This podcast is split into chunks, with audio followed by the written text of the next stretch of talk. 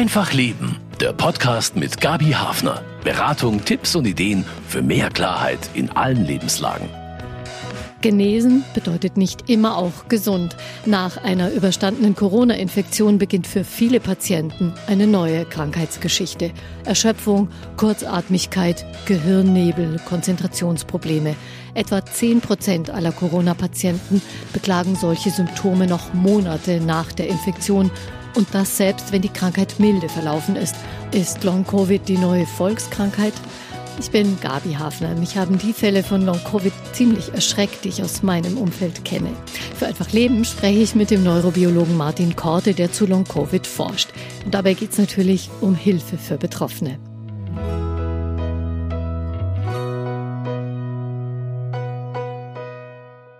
Die akute Phase der Corona-Pandemie scheint überstanden. Es wird von über 3,5 Millionen Genesenen in Deutschland gesprochen. Nur genesen. Das bedeutet für viele eben nicht gesund. Nach einer Covid-19-Erkrankung leiden nicht wenige Betroffene über Wochen und Monate unter anhaltenden unterschiedlichen Beschwerden, zum Beispiel Erschöpfung, Konzentrationsstörungen, Schlafstörungen.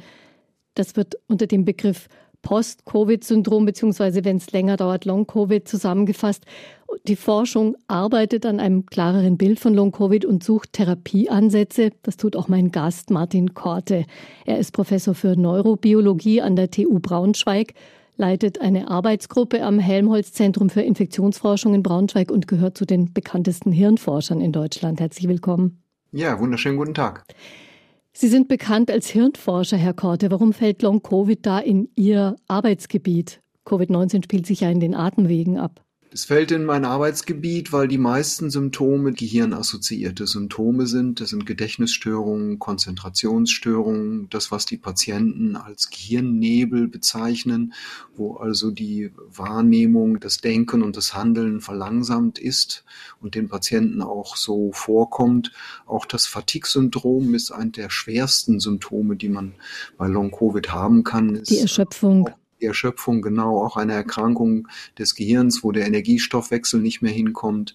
Es liegt auch ganz besonders in meinem Interesse, weil wir seit vielen Jahren entzündliche Prozesse im Gehirn untersuchen. Äh, und da haben wir sowas wie eine Long Influenza, also nach einer schweren Grippeinfektion, zumindest im Tiermodell gesehen, dass wir vergleichbare Effekte sehen, wie wir sie jetzt bei Long Covid sehen. Das Besondere bei Long Covid ist nur, und das ist tatsächlich ein Alleinstellungsmerkmal des SARS-CoV-2-Virus, dass es eben auch schon nach milden Verläufen zu diesen Symptomen kommen kann. Mhm. Das heißt, als Neurowissenschaftler komme ich da ins Spiel, weil eben das Gehirn so häufig betroffen ist. Also zunächst waren es die Symptome, die da in Richtung Gehirn gezeigt haben. Es waren im Fall von Post-Covid und Long-Covid ja vor allem betroffene Patientengruppen, die auf ihre Krankheit aufmerksam gemacht haben. Viele Ärztinnen haben das zunächst abgetan.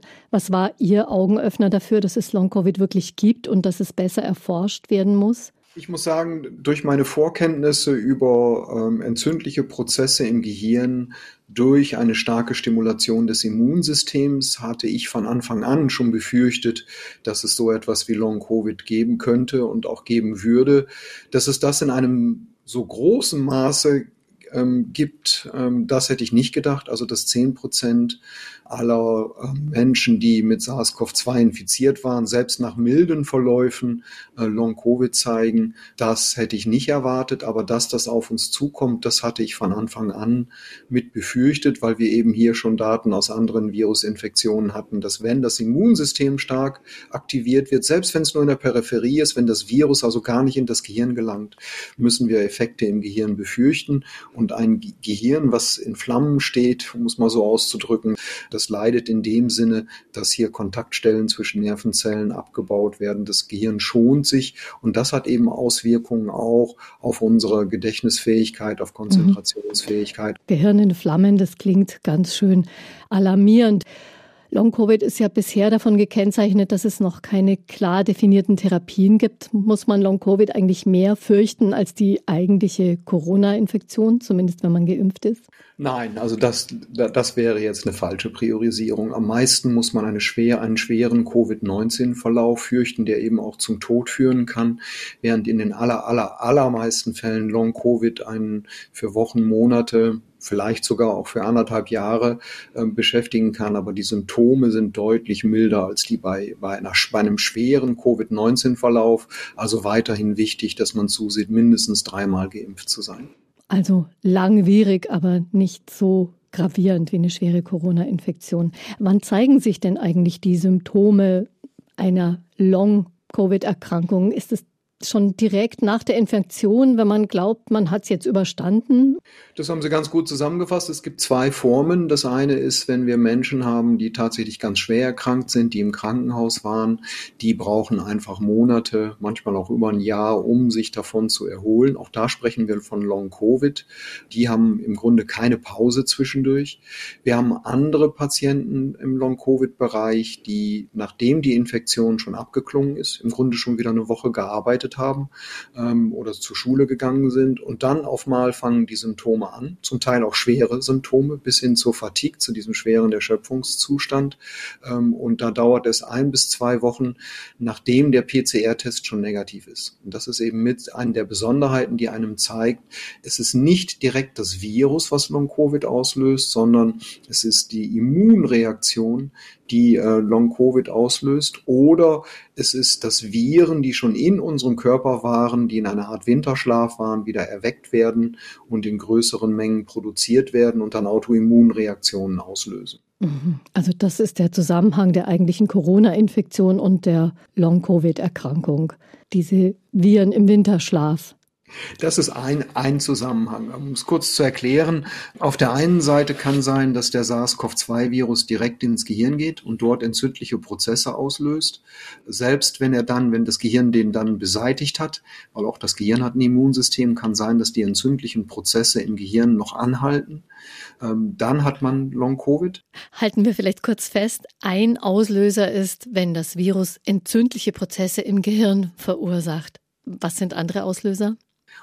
Es kann passieren, dass das Immunsystem quasi nachdem es das SARS-CoV-2-Virus bekämpft hat, erschöpft ist und dann aber Viren, die in unserem Körper schon vorhanden waren, wieder sich vermehrt teilen. Wir kennen das nach Stress, Sonneneinstrahlung mit den Lippenbläschen. Das sind Herpesviren, die auf mal wieder sich vermehren, nachdem man Jahre eigentlich keine Schwierigkeiten hatte.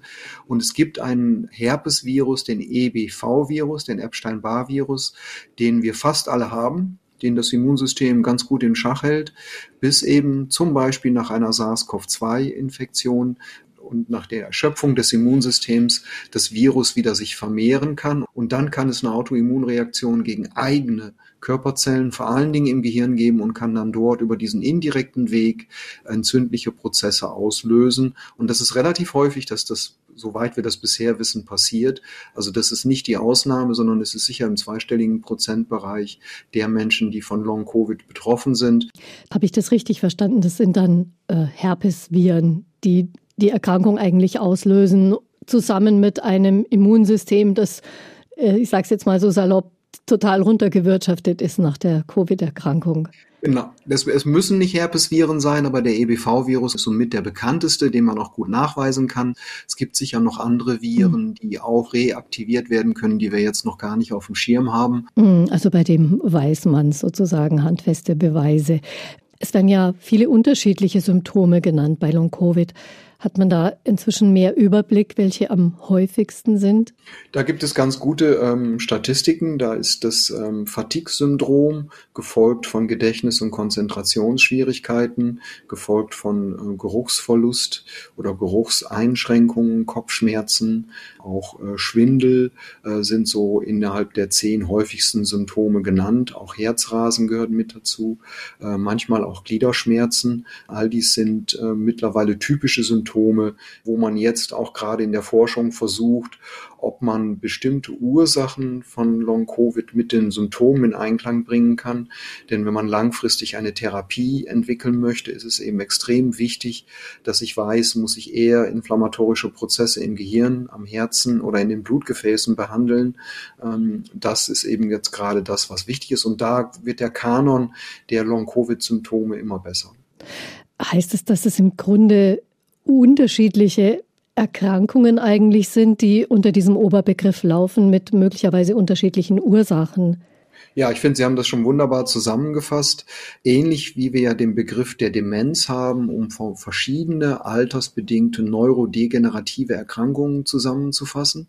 Ich glaube, ähnlich ist es bei Long-Covid auch. Es ist ein sinnvoller Überbegriff, den wir auch weiter verwenden sollten, aber dem zugrunde liegen verschiedene Ursachen äh, und auch verschiedene Krankheitsbilder. Und das gilt es jetzt in den nächsten Monaten zu differenzieren, um auch die Therapien und auch, muss man sagen, die klinischen Studien um so zielführend wie möglich durchführen zu können. Mhm. Es gibt ja inzwischen auch Post-Covid- und Long-Covid-Ambulanzen in den Städten zumindest. Sinnvoll, sich da hinzuwenden, wenn man das Gefühl hat, da steht was im Zusammenhang mit dieser Corona-Infektion und es passt was überhaupt nicht. Vielleicht sinnvoller auch als zuerst zum Hausarzt oder der Hausärztin zu gehen. Also mein Weg wäre immer zuerst zum Hausarzt, zur Hausärztin. Da macht, machen die Patienten aber ganz unterschiedliche Erfahrungen. Es gibt die Hausärzte, die haben sich unglaublich gut eingelesen, die haben auch die Adressen, die Kontakte da. Und es gibt eben Ärzte, die, die relativ wenig Verständnis und Einfühlungsvermögen äh, bei Long-Covid-Patienten haben. Äh, aber mein erster Weg wäre zum Hausarzt. Aber von da aus muss es dann weitergehen zu einer Long-Covid-Sprechstunde, Long-Covid-Klinik, äh, weil sie dort ein, ein Multi-Ärzte-Team haben mit verschiedenen Fachrichtungen. Denn eins der Dinge, womit sich das deutsche Gesundheitssystem einfach schwer tut, ist, wenn mehrere Organe betroffen sind und dann ist es schwierig zu diagnostizieren. Äh, deswegen ist es wichtig, ein Ärzte-Team zu haben und die hat man am ehesten bei erfahrenen Long-Covid-Kliniken da merke ich aber auch durch viele Rückfragen, die ich schon jetzt bekomme, dass es dem Patienten gar nicht so leicht fällt, hier Kontakte zu knüpfen, entsprechende Adressen herauszufinden. Zum Glück werden gerade mehrere aufgemacht, aber es gibt auch mittelgroße Städte, kleine sowieso nicht, wo man sowas nicht vorfindet, so dass man oft relativ weit fahren muss. Aber da kann ich nur empfehlen, das auf sich zu nehmen ähm, und sich hier an solche Kliniken zu wenden. Mhm. Vier Symptome von Long-Covid, unter denen Betroffene sehr häufig leiden, stehen in Verbindung mit dem Gehirn und dem Nervensystem. Das ist auch Ihr spezielles Forschungsgebiet, Herr Korte. Um welche Symptome geht es da? Es geht um die ähm, Symptome der Fatigue, wo man eben äh, nur ganz stark erschöpft ist und auch Erholungsphasen nicht zur Verbesserung führen. Gedächtnisschwierigkeiten, äh, Lernschwierigkeiten, Gedächtnisprobleme, Kopfschmerzen, ähm, dann eben auch manchmal Geruchsverlust, ähm, Schwindel kann hinzukommen, Herzrasen. Also wir haben ein ganzes Potpourri von Symptomen, die mit Long-Covid assoziiert sind. Das ist auch beim Herzrasen okay. der Fall, denn also mit dem Gehirn vielleicht nicht, aber mit dem autonomen Nervensystem, wo eben Nervenzellen, die äh, das Herz äh, quasi ansteuern, zum Beispiel wenn wir eine Lageveränderung im Körper haben, muss eben auch das Herz darauf reagieren, weil ganz andere Drücke auf den Körper einwirken, ob wir stehen, liegen, sitzen. Darauf reagiert das Herz, aber das muss es eben, ich sag mal, adaptiv machen. Ähm, das heißt entsprechend dem, wie die Lageveränderung ist. Ähm, und das kommt durcheinander, weil das autonome Nervensystem, was was, die, äh, was das Herz und auch andere Organe ansteuert, durch entzündliche Prozesse völlig aus dem Takt gerät und hier falsche Signale sendet, die dann eben auch zu Herzrasen führen können. Mm, ein Zustand, der ziemlich beunruhigend sein kann, denke ich mir. Ja. Eigentlich, das weiß man so allgemein, ist unser Gehirn besonders geschützt. Warum kann das äh, SARS-CoV-2-Virus das Gehirn angreifen? Auf zweierlei Art. Es kann tatsächlich ins Gehirn eindringen, äh, also eine Art trojanisches ähm, Pferd, in dem es über den Riechnerv ins Gehirn transportiert wird. Und es gibt einen zweiten Weg vom Magen-Darm-Trakt über den Vagusnerv, der so übersetzt der große Wanderer im Körper heißt, weil der so viel verschiedene Endpunkte hat und auch der kann über das Hirnstamm den Virus in das Gehirn befördern. Glücklicherweise passiert das sehr selten.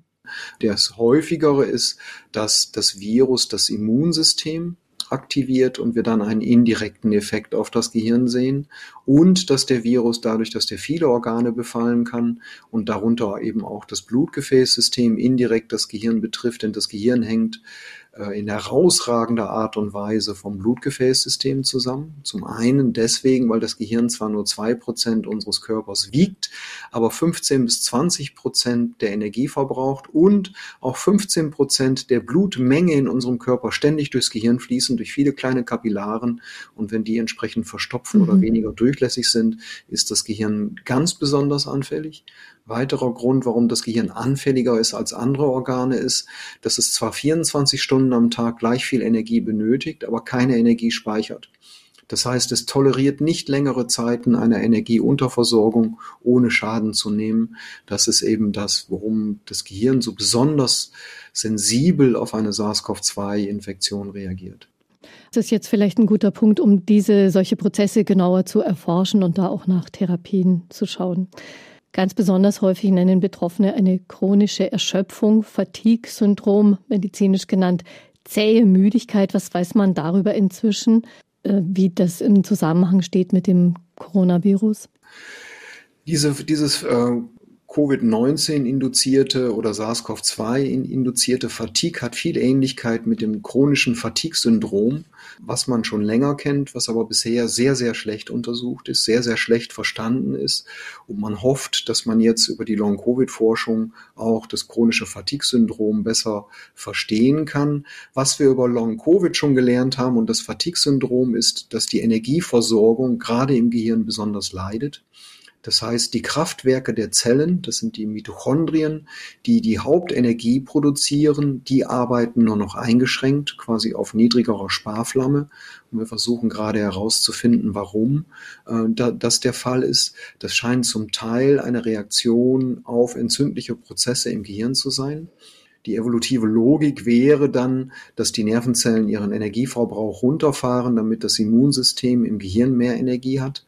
Äh, und darüber hinaus stellt man eben fest, dass das Virus selber sogar die, ähm, den Energiestoffwechsel in den Mitochondrien beeinflussen, beeinträchtigen kann. Was heißt das in der Konsequenz für Betroffene?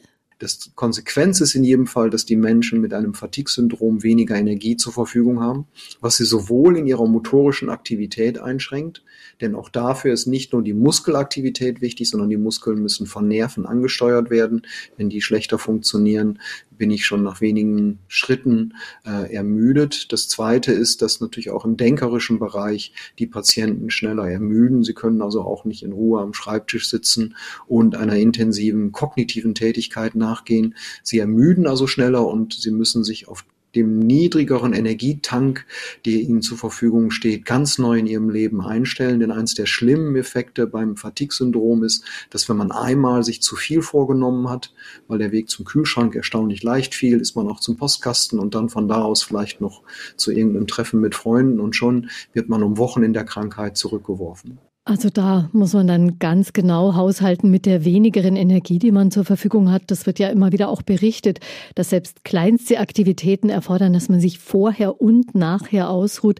Schon eine Herausforderung, mit dieser Krankheit umzugehen für mehrere Monate oder länger.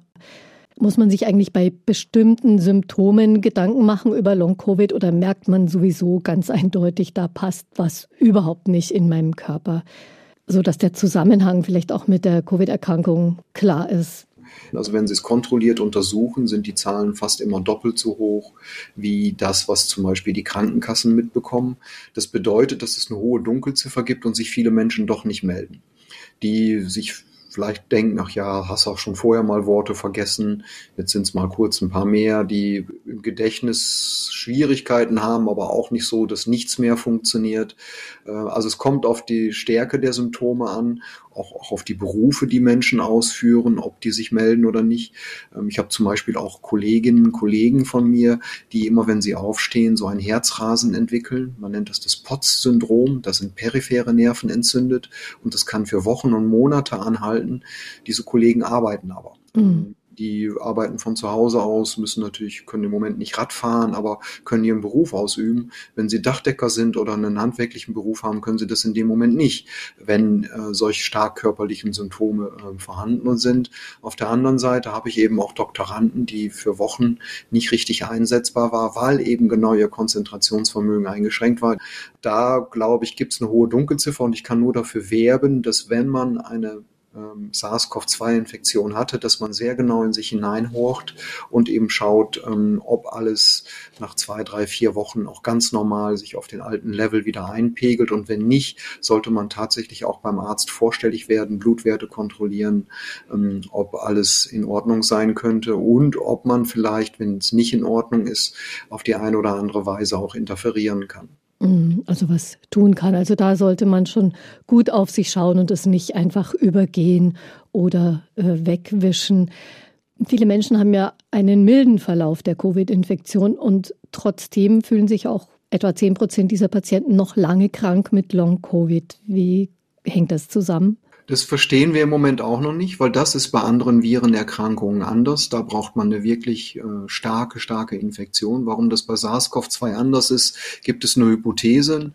Eine Hypothese ist, dass es nicht nur das Immunsystem ist, was hier auf das Virus reagiert und Autoimmunreaktionen auslösen kann, sondern das Virus infiziert auch das Blutgefäßsystem und hier insbesondere Zellen, die kleine Kapillaren auskleiden. Und diese Infektion führt dazu, dass diese kleinen Kapillaren kontrahieren, das heißt, die werden kleiner noch kleiner, als sie sowieso schon sind, was vor allen Dingen für das Gehirn ein Riesenproblem ist, weil das Gehirn das am besten durchblutete Organ des Körpers ist mit unglaublich vielen kleinen Kapillaren, die auf zweierlei Mechanismen durch SARS-CoV-2 in Mitleidenschaft gezogen werden können. Das eine ist eben, sie werden dünner, also kleiner im Durchmesser mhm. und es kann zu Trompenbildung kommen, das heißt kleine Blutverklumpungen, die auch eine Reaktion auf das Virus sind. Und das macht das SARS-CoV-2-Virus besonders, dass es eben nicht nur den Lungenrachenraum infiziert, sondern auch noch viele andere Organsysteme, leider auch das Blutgefäßsystem und diese Durchblutungsstörungen, die können eben auch nach einem milden Verlauf noch ähm, zu Long-Covid führen. Es gibt sogar noch etwas Zweites, fast noch bedenklicheres dass sie tatsächlich nach einem Jahr oder später auch noch das Schlaganfall- oder Herzinfarktrisiko genau aufgrund dieser Gründe erhöhen, so dass wir auch diese Zusammenhänge noch besser verstehen müssen, um dann eben auch den Risikopatienten hier helfen zu können, die dann vielleicht doch in geringer Dosis Blutverdünner nehmen müssen, ähm, um eben hier diesen langfristigen Effekten entgegenzuwirken. Mhm. Long-Covid hat viele Gesichter, unterschiedliche Symptome. Worauf konzentriert man sich da jetzt? Weil man kann wahrscheinlich nicht alle Ansätze, nicht alle Symptome gleich erstmal verfolgen. Ein erheblicher Anteil der Long-Covid-Symptome sind, sind Autoimmunreaktionen. Hier versucht man zum einen herauszufinden, welche Autoantikörper, also das sind die Antikörper, die die Autoimmunreaktionen auslösen, welche sind es eigentlich? Äh, hier hat man einige Kandidaten schon identifiziert und die wiederum versucht man jetzt mit spezifischen Antikörpern zu markieren und dann aus dem Verkehr zu ziehen. Ähm, das ist ein Ansatz. Ein zweiter Ansatz ist, äh, wenn man hier Viren in Verdacht hat, die aus dem Winterschlaf wieder erwachen und die Autoimmunreaktionen erst auslösen und auch die entzündlichen Prozesse. Also zum Beispiel wie dieses Epstein-Barr-Virus, was Sie als Beispiel genannt hatten. Mhm. Genau, das Epstein-Barr-Virus ist hier ein, ein, äh, typisches Beispiel, ähm, ob man das eliminieren kann. Es gibt auch gerade eine große quasi Impfstudie von Moderna, die versuchen, einen Impfstoff gegen EBV äh, zu entwickeln. Das würde auch Patienten mit multipler Sklerose enorm helfen. Und die Frage ist, ob dieser Impfstoff auch Leuten hilft, die schon an Long-Covid erkrankt sind. Oder wenn der Impfstoff sehr gut verträglich ist, könnte man sich auch vorstellen, dass man die Bevölkerung damit impft, weil man hier einen doppelten Effekt hat. Vielleicht kann man ganz viele der Long-Covid-Fälle verhindern, plus man kann sicher auch einen Teil der, der Fälle von multipler Sklerose verhindern. Also so Dann diesen, diesen Schläfer genau, im Körper da. Äh, genau, angreifen. man würde die Schläfer eliminieren, damit sie nicht wieder erweckt werden können. Das sind also die Autoimmunreaktionen. Wie steht es denn bei den Veränderungen beim Blut und den Blutgefäßen? Das haben Sie uns ja auch vorher erklärt, dass die häufig Verursacher sind von Long-Covid. Vielversprechend, weil es dafür sehr gute Medikamente gibt, sind die Blutverklumpungen und äh, die Kapillarveränderungen zu behandeln, indem man Blutverdünner gibt. Da gibt es schon eine ganze Reihe auf dem Markt. Da gibt es auch welche, die kann man auch selber in der Apotheke kaufen. Und da warne ich immer und sage, Blutverdünner haben auch Nebenwirkungen. Die sollte man in Absprache mit seinem Hausarzt nehmen, äh, um eben das Ganze auch gut kontrolliert zu machen, damit man nicht Blutungen an anderen Stellen im Körper, zum Beispiel im Gehirn, die dann einen Schlaganfall auslösen, bekommen kann. Aber wenn sich da, was ich erwarte, bewahrheitet, dass das ein wichtiger Anteil der Long-Covid-Patienten ausmacht, der eben darin besteht, dass die eine geringere Durchblutung des Gehirns oder auch von anderen Organen haben, wäre das ein sehr guter, vielversprechender Ansatz. Daran forschen wir auch, dass man im Gehirn selber versucht, die entzündlichen Prozesse äh, zu beenden. Sehr oft ist ja auch das Gehirn betroffen. Kann man da auch direkt ansetzen bei der Behandlung? Hier muss man erstmal Wirkstoffe identifizieren und dann muss man auch Wirkstoffe haben, die spezifisch im Gehirn wirken und überhaupt in das Gehirn hineinkommen. Denn das Gehirn ist über die Blut-Hirn-Schranke davor geschützt, dass die meisten Substanzen in das Gehirn gelangen, was dann immer ein großes Problem ist, äh, gerade äh, bei Medikamenten, die im Gehirn wirken sollen. Äh, aber auch daran wird geforscht, gibt mehrere klinische Studien mit Kandidaten, die quasi die Immunreaktion im Gehirn stoppen. Äh, das wäre eben weiterer Weg, den man hier anwenden könnte. Mhm. Also das ist ein besonders sensibles Feld wahrscheinlich auch in der Therapie. Auch Kinder und Jugendliche sind davon betroffen. Da wird zum Beispiel von Kindern berichtet, die sich stundenlang ausruhen müssen, damit sie eine kleine Aktivität schaffen und die vorher wirklich total quirlig und sportlich waren. Äh, Gibt es da ein erhöhtes Risiko für Kinder?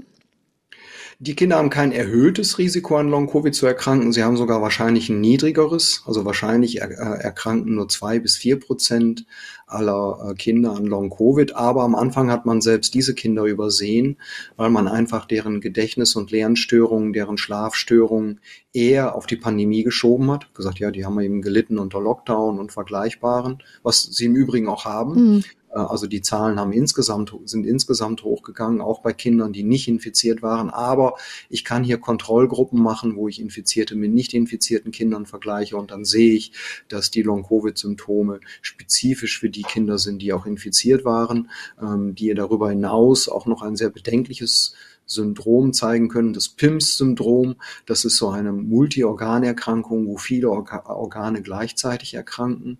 Äh, in Deutschland ist daran tatsächlich, soweit ich weiß, auch noch kein Kind gestorben.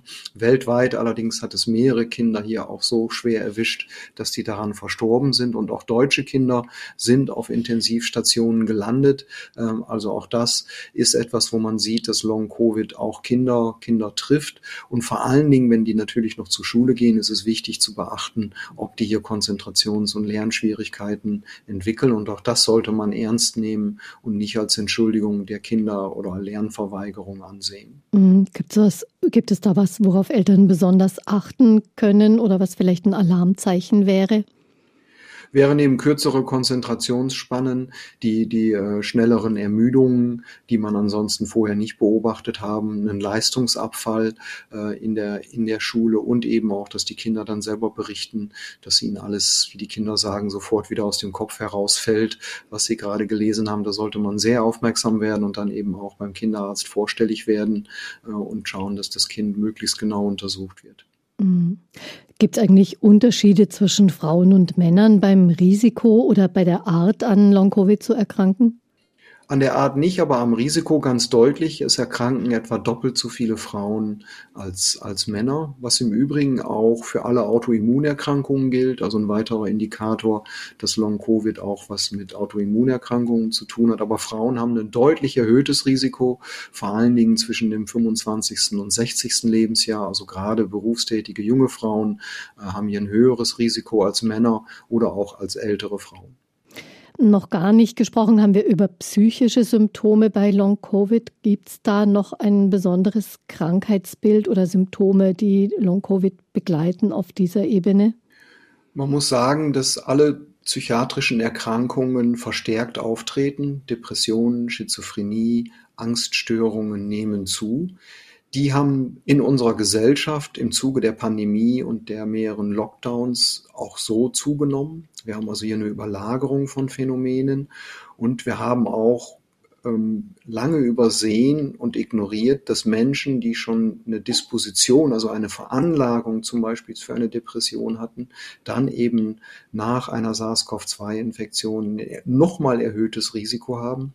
Das heißt, man hat hier dann gedacht, ach ja, die haben jetzt wieder eine depressive Phase, die sie vielleicht auch so bekommen hätten. Das ist eben auch in der Forschung die Schwierigkeit, weil für einige mhm. stimmt das, aber man kann schauen, wie häufig würde man das erwarten, dass das zu normalen Zeiten passiert dann, wie häufig kann man erwarten oder wie häufig finde ich das in, in depressiven Patienten oder in Menschen, die eine Veranlagung dabei haben in der Pandemie, die sich nicht infiziert haben. Und ich kann mir die infizierten Gruppe angucken und dann sehe ich, dass psychiatrische Krankheiten bei denen auch zugenommen haben. Ähm, auch da weiß man zum Beispiel bei einer Depression, dass entzündliche Prozesse im Gehirn hier den Krankheitsverlauf auch hier beschleunigen. Was kann man tun in so einem Fall? Auch da gilt es äh, wieder äh, bei den Ärzten, die einen bisher schon behandelt haben, vorstellig zu werden oder wenn man neu betroffen ist, hier ähm, in, in ähm, entweder psychiatrischen Kliniken oder Ambulanzen vorstellig zu werden. Auch da sehen wir dann wieder eine Limitierung des deutschen Gesundheitssystems, denn es gibt nicht genügend Beratungs- und Behandlungsplätze.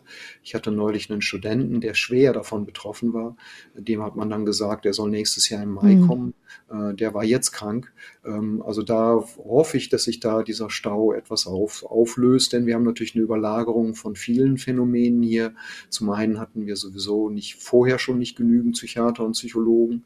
Ähm, dann haben wir eben pandemiebedingt eine erhöhte Zahl an Erkrankungen und jetzt noch zusätzlich durch Long-Covid. Aber trotzdem hier versuchen, einen Termin zu bekommen, dass man behandelt werden kann.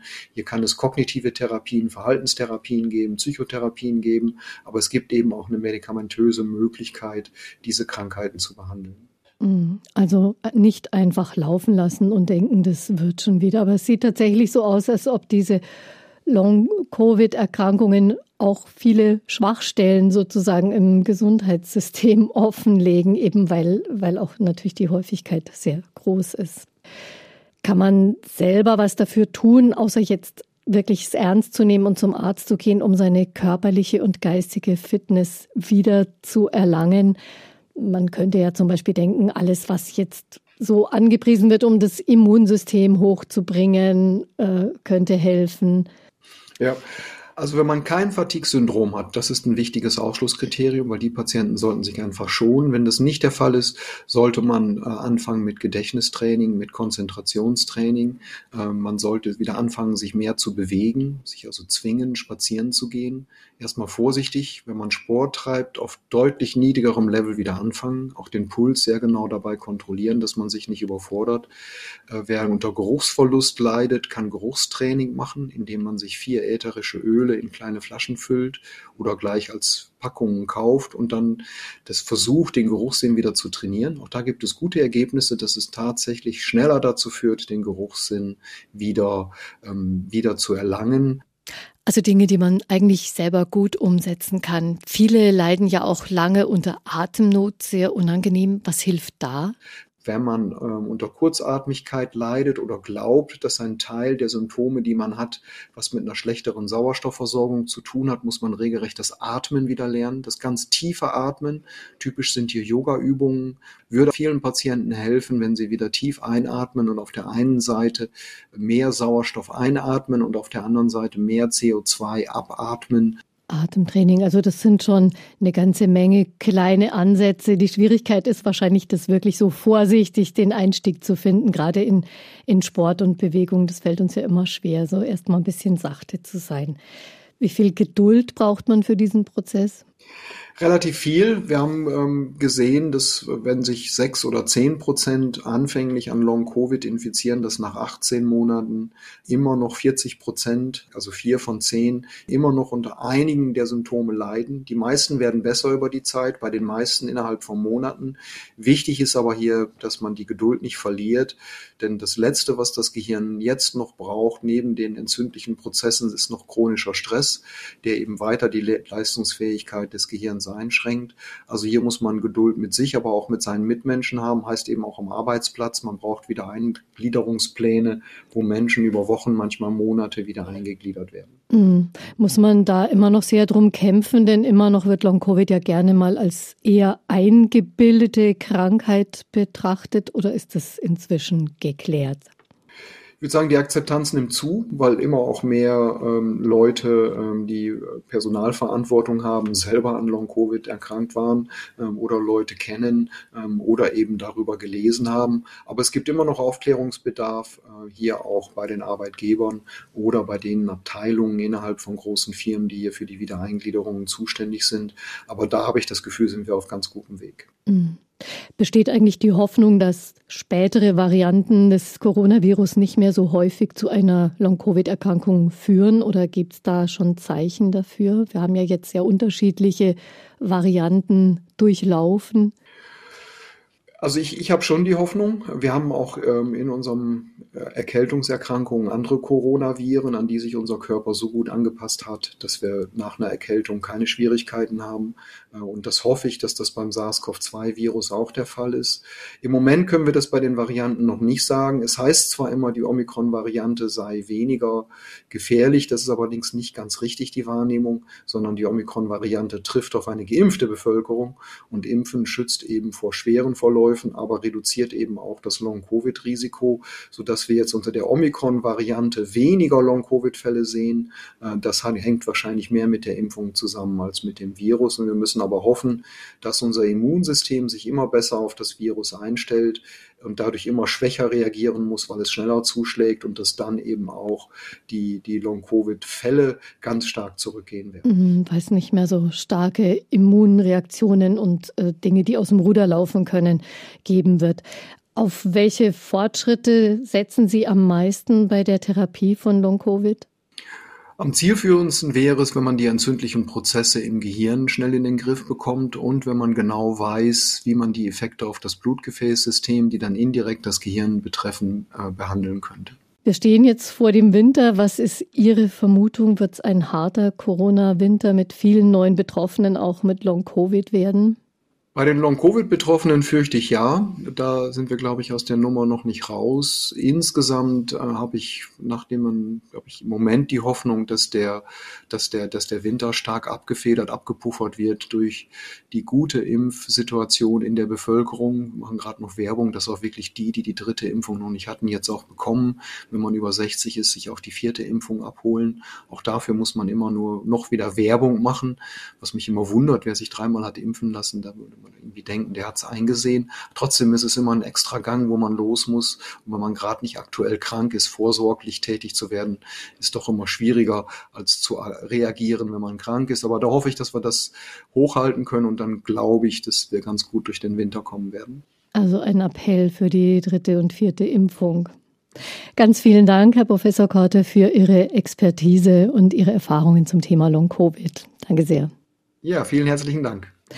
Und wenn Sie, liebe Hörer, mehr erfahren möchten, dann schauen Sie doch in das Buch von Martin Korte. Long Covid, die gefährlichen Langzeitfolgen von Corona heißt es. Den Link zum Buch finden Sie in den Show Notes. Ich bin Gabi Hafner und ich freue mich, wenn Sie den Podcast von Einfach Leben abonnieren und gerne wieder dabei sind. Bis bald. Das war Einfach Leben, ein Podcast vom katholischen Medienhaus St. Michaelsbund, produziert vom MKR, dem Münchner Kirchenradio.